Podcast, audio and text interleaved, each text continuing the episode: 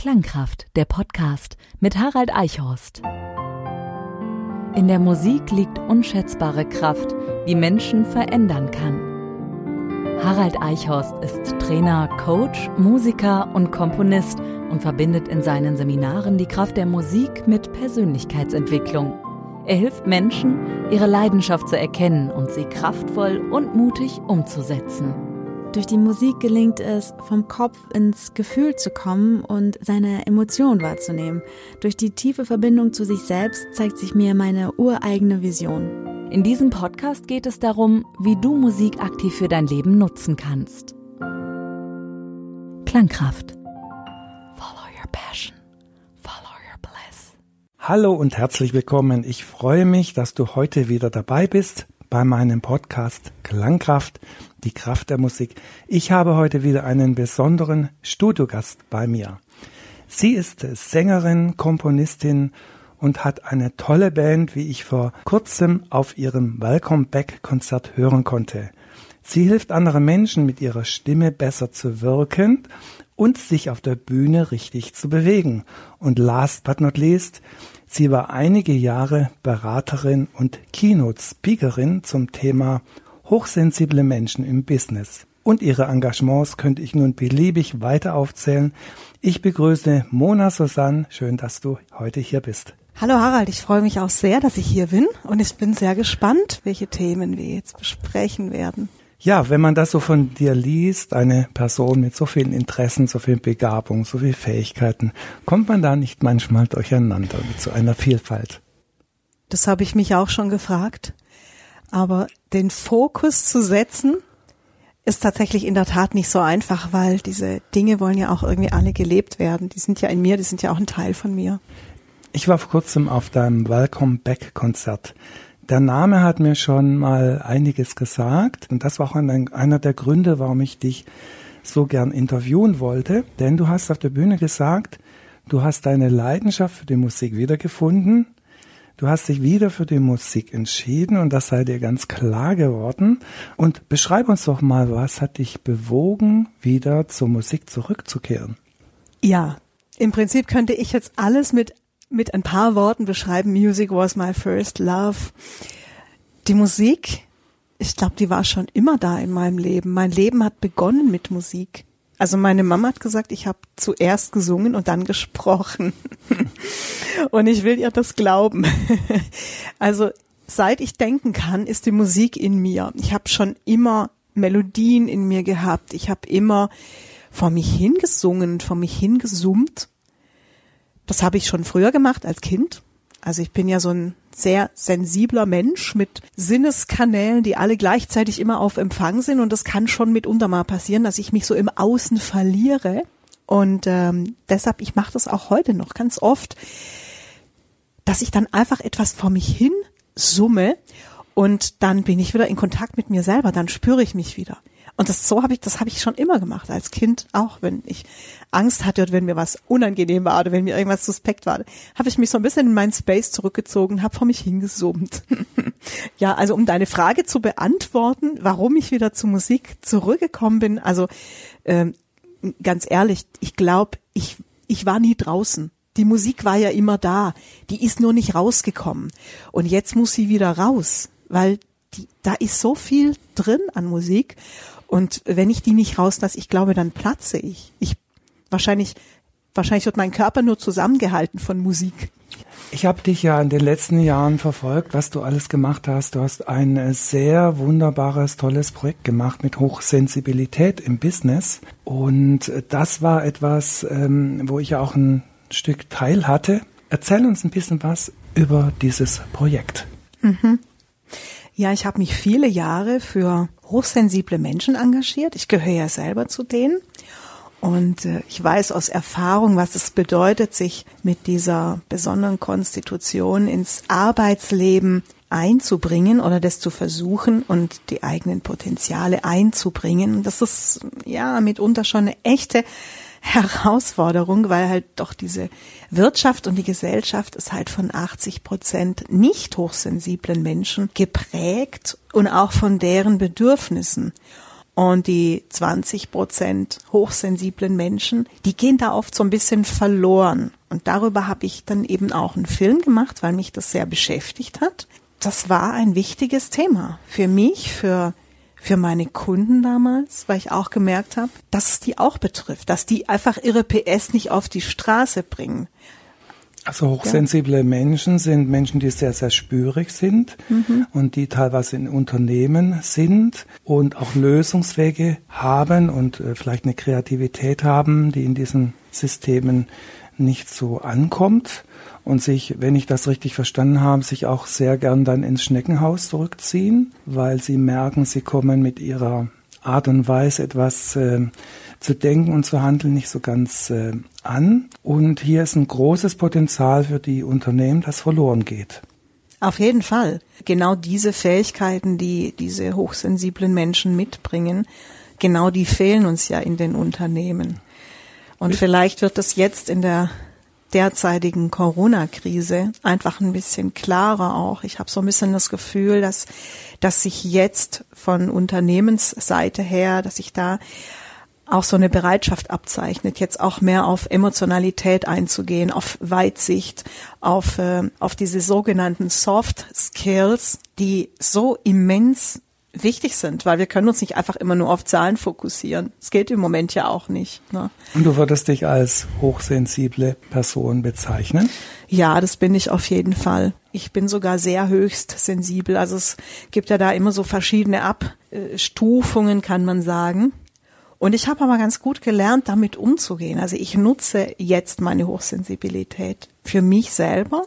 Und für deine Musik natürlich. Für meine ja. Musik, für meine Projekte, auch für andere Projekte. Können wir ja nachher vielleicht auch noch über ein anderes Projekt von mir sprechen, was ich mache, wo ich Menschen gerade helfe, in ihre Kraft äh, zu kommen. Also Stichwort äh, das Grundprinzip des Wohlfühlens, unser wichtigstes Lebensmittel. Also all für diese, für dieses, für diese Projekte, für diese Visionen, die ich habe, die umzusetzen, dafür brauche ich meine, meine Hochsensibilität. Und ich bin heute, bin ich wirklich sehr dankbar. Es war nicht immer so, aber heute bin ich extrem dankbar, dass ich so bin, wie ich bin. Bist du in einem Unternehmen gewesen? Ich glaube, du warst in Unternehmen auch angestellt. Ja, ich war angestellt. In der Zeit, als ich noch Grafikdesignerin war, war ich in der Werbung tätig, als Angestellte und später auch als Freelancer. Und da ja. hast du es auch an eigener, an, an, der eigenen Person erlebt, ja. was es bedeutet, hochsensibel zu sein und gleichzeitig im harten Business, wenn man mal so sagen kann. Genau, genau. Also ich, das gab damals ja ganz oft äh, Großraumbüros. Das ist auch heute in den kreativen Bereichen noch so, dass die Leute alle so in einem großen Pulk sitzen. Das war für mich ein Gräuel. Ich bin so jemand, der eigentlich ganz gerne wirklich im stillen Kämmerchen vor sich hin brütet und dann kommen da in Windeseile auch tolle Sachen raus. Aber wenn ich da in so einem großen Umfeld mit viel Geräuschkulisse und viel Energie von anderen Menschen bin, das, ah, das, das, das ist dann schon irgendwie anstrengend für mich. Und ich habe deshalb oft gewartet, bis alle weg sind und habe dann freiwillig Nachtschichten eingelebt, um, um, um in Ruhe, äh, abends in Ruhe zu arbeiten. Und du hast auch dieses Thema Sensibilität im Business auch in die Gesellschaft hineingetragen mit einem Fernsehfilm, mit vielen Interviews und äh, das hast du mehrere Jahre ja auch gemacht als Keynote-Speakerin in dem Bereich. Und ich habe auch den Eindruck, dass leider im Augenblick dieses Thema wieder ein bisschen zurückgefahren ist in der Öffentlichkeit.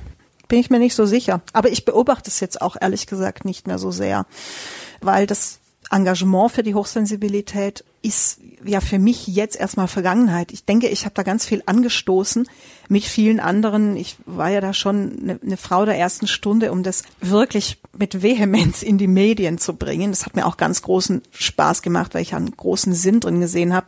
Und ich glaube, ich habe da schon ganz viel mit in Bewegung gebracht. Jetzt im Moment kann ich es jetzt nicht mehr sagen, weil ich es nicht mehr so beobachte. Auf jeden Fall hast du nun wieder zur Musik zurückgefunden wie ich ja auf deinem Welcome Back Konzert mitbekommen habe. Was war der Grund? Was hat dich bewogen, jetzt wieder zur Musik zurückzukehren? Ja, das war eine schon eine tolle Zeit, dieses Engagement für die Hochsensibilität, aber ich habe gemerkt, die Mühlen der Wirtschaft und auch der Gesellschaft, die malen so sehr behäbig und langsam und boah, und ich bin alles andere als eine geduldige Person. Und ich habe gemerkt, dass mich das droht zu zerreiben, diese großen Mühlsteine. und deshalb habe ich irgendwann die Notbremse gezogen und dann war einfach der Wunsch wieder da, das zu machen, was mir so viel leichter fällt, was einfach so aus mir rauskommt, so mühelos. Und das war eben die Musik.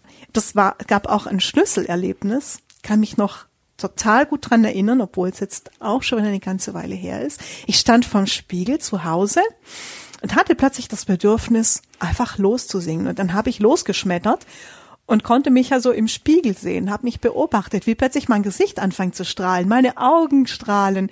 Ich habe gelächelt beim Singen. Und dann musste ich weinen, weil das hat mich so berührt. Zu diesem Zeitpunkt habe ich gefühlte 10.000 Jahre keine Musik mehr gemacht, nicht mehr gesungen. Wobei, wenn ich so zurückschaue, genau dieses, dass es so leicht geht, das war früher oft ein Problem. Deshalb dachte ich, wenn was so einfach geht und so leicht aus mir rauskommt, dann kann es ja kein Beruf sein. Aber es muss ja letztlich so sein. Das weiß ich jetzt. Die Kraft der Worte.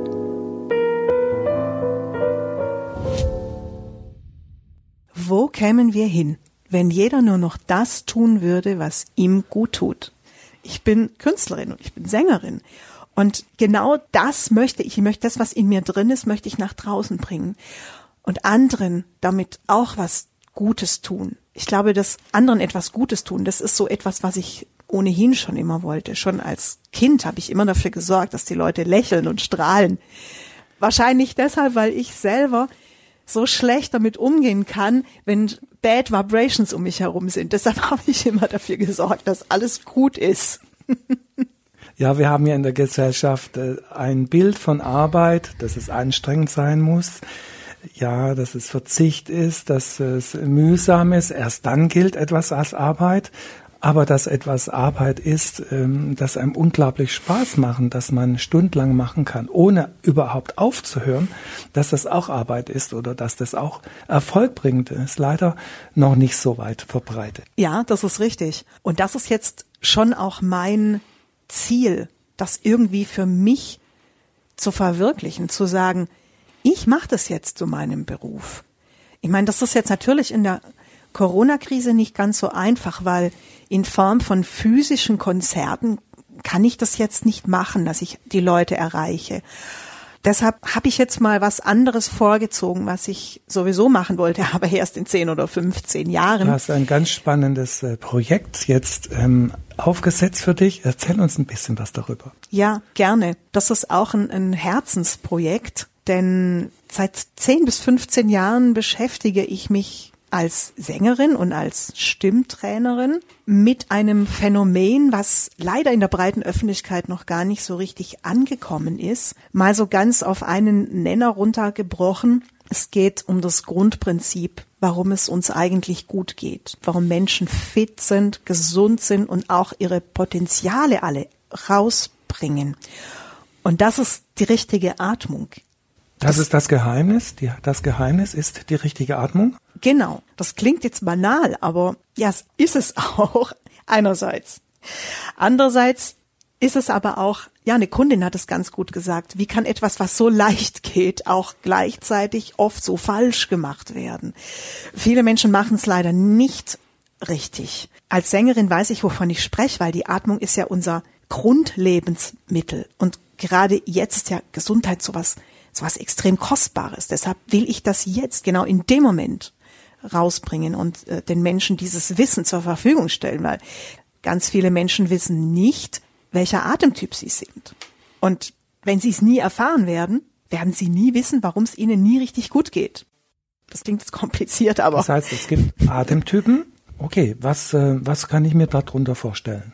Es gibt Einatmer. Und wenn diese Einatmer jetzt versuchen, sich darauf zu fokussieren, was, was landläufig im Internet und überall von vielen Leuten empfohlen wird, nämlich die tiefe Bauchatmung und das tiefe Ausatmen. Wenn also ein Einatmer tief ausatmet, das hindert ihn dann an seiner Gesundheit, an seinem, daran seine Lebensenergie rauszubringen. Genauso umgekehrt, wenn ein Ausatmer sich sehr auf das Einatmen fokussiert, wie es zum Beispiel beim Singen oder im Sport, wo man denkt, man müsste viel Luft holen, das, das ist auch Quatsch für den Ausatmer. So, ganz kurz beschrieben, ein Einatmer atmet aktiv ein und ein Ausatmer atmet aktiv aus. Das benutzt andere Muskeln im Körper und das macht was mit dem Körper. Der Körper ist ein komplett anderer wenn ich Einatmer bin, als wenn ich Ausatmer bin. Und wenn ich das weiß, dann weiß ich auch, was ich zu tun habe, damit es mir gut geht. Entweder im Alltag, im Job oder auch, wenn es mir mal nicht so gut geht, weiß ich auch, was ich dann zu tun habe, wie ich mir selber helfen kann. Ich muss nicht wegen allem und jedem dann gleich zum Onkel Doktor rennen, zum Therapeuten. Kann man, kann man also sagen, jeder Mensch ist entweder ein Einatmer oder ein Ausatmer. Genau, das ist von Geburt an. Und das ändert sich auch nicht. Es ist entweder das eine oder das andere und es ist auch bestimmbar. Wie kann ich das bei mir feststellen, ob ich ein Einatmer bin oder ein Ausatmer? Man kann es berechnen und man kann es auch austesten. Also ich zum Beispiel teste sowas einfach aus. Aha. Einfach aufgrund meines Verhaltens komme ich jetzt noch nicht drauf. Ich muss entweder einen Test machen oder ich muss es bestimmen lassen. Ja, es ist ein bisschen schwierig, das aufgrund des eigenen Verhaltens zu beurteilen, weil wir kennen ja immer nur die eine Seite. Deshalb ist es schwer. Außerdem die Atmung ist ein scheues Waldtier. Wenn wir sie beobachten, dann wird sie ganz komisch und zieht sich zurück.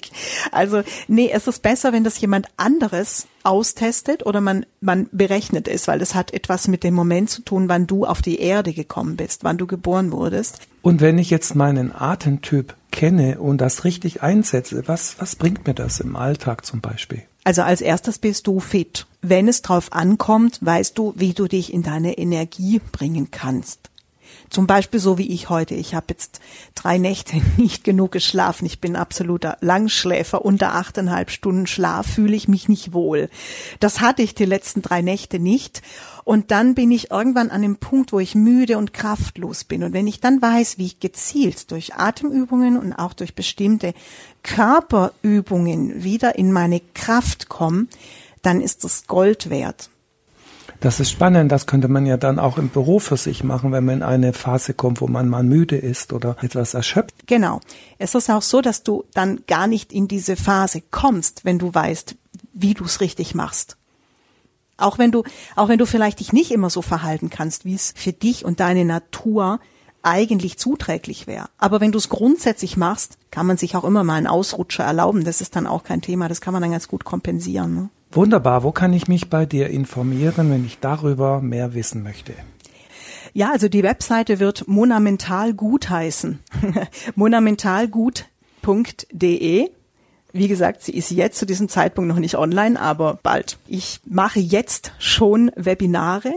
Also wer sich mit mir im Internet vernetzt, der kann da auf jeden Fall jetzt schon einiges drüber erfahren und an kostenlosen Informationswebinaren teilnehmen zu dem Thema. Wann werden wir musikalisch wieder etwas von dir hören? Das ist ja die Musik, die auch aus dir raus will. Ja, und deshalb wird es demnächst Online-Konzerte von mir geben. Da freue ich mich schon sehr drauf, diese Möglichkeit, dieses Medium auch mal auszuprobieren. Ich finde das sehr, sehr spannend zu meinen Gästen sozusagen ins Wohnzimmer zu kommen und ganz exklusiv für die zu singen und denen dadurch Kraft zu geben. Weil in meinen Musikstücken geht's ja irgendwie immer um das echte und pure Menschsein in all seiner Gesamtheit und auch in all seinen schönen Facetten in seiner Größe und im Detail mit allen Höhen und Tiefen und allen Sorgen und Ängsten auch, die wir haben. Du hast uns einen tollen Song mitgebracht, den wir jetzt gleich hören werden. Und es ist etwas ganz Exklusives, was du uns mitgebracht hast. Denn dieser Song wurde noch nie ausgestrahlt. Vielleicht sagst du uns über diesen Song etwas. Ja, das ist der Brombeersommer. Ich habe das damals aufgenommen mit der Obi Jenne Band und das ist für mich einfach so toll, das auch jetzt nochmal anzuhören, diesen Song, weil es so, so lang her ist, dass ich das aufgenommen habe. Und zwar es ist die erste Aufnahme, die ich damals gemacht habe mit meinen eigenen deutschsprachigen Kompositionen. Ich habe diese Produktion nie veröffentlicht. Es ist also eine echte Rarität, die es jetzt hier nur in deinem Podcast zu hören gibt, Harald. Da freuen wir uns sehr drüber. Der Song handelt von der liebevollen Begegnung zweier sich liebender Menschen in der Natur. Und das es ist Wärme, es ist, es ist äh, sehr minimalistisch. Ich mag das Stück, weil es einfach so minimalistisch ist. Ganz einfach, wie für ein Kinderlied. Und das steht so im Kontrast zu diesem bombastischen Feeling von diesem super, super langsamen Flamenco in Zeitlupe, als würde die Zeit stehen bleiben. Ja, prima. Wir freuen uns auf den Song. Die Kraft der Töne.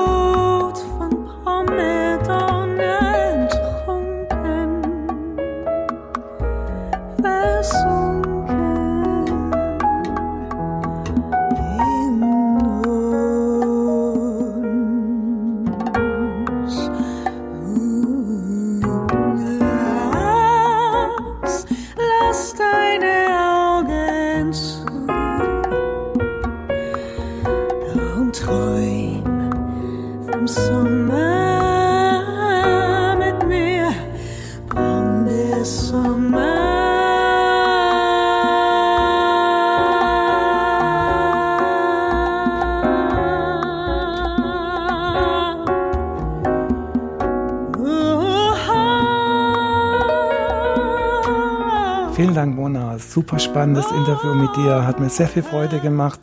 Wir werden dich in den nächsten Monaten und Jahren auf jeden Fall immer wieder als Musikerin hören können. Dankeschön. Harald, ich danke dir auch. War sehr schön. Klangkraft, der Podcast. Mehr Infos zu Haralds Musikcoaching-Seminaren findest du online. haraldeichhorst.com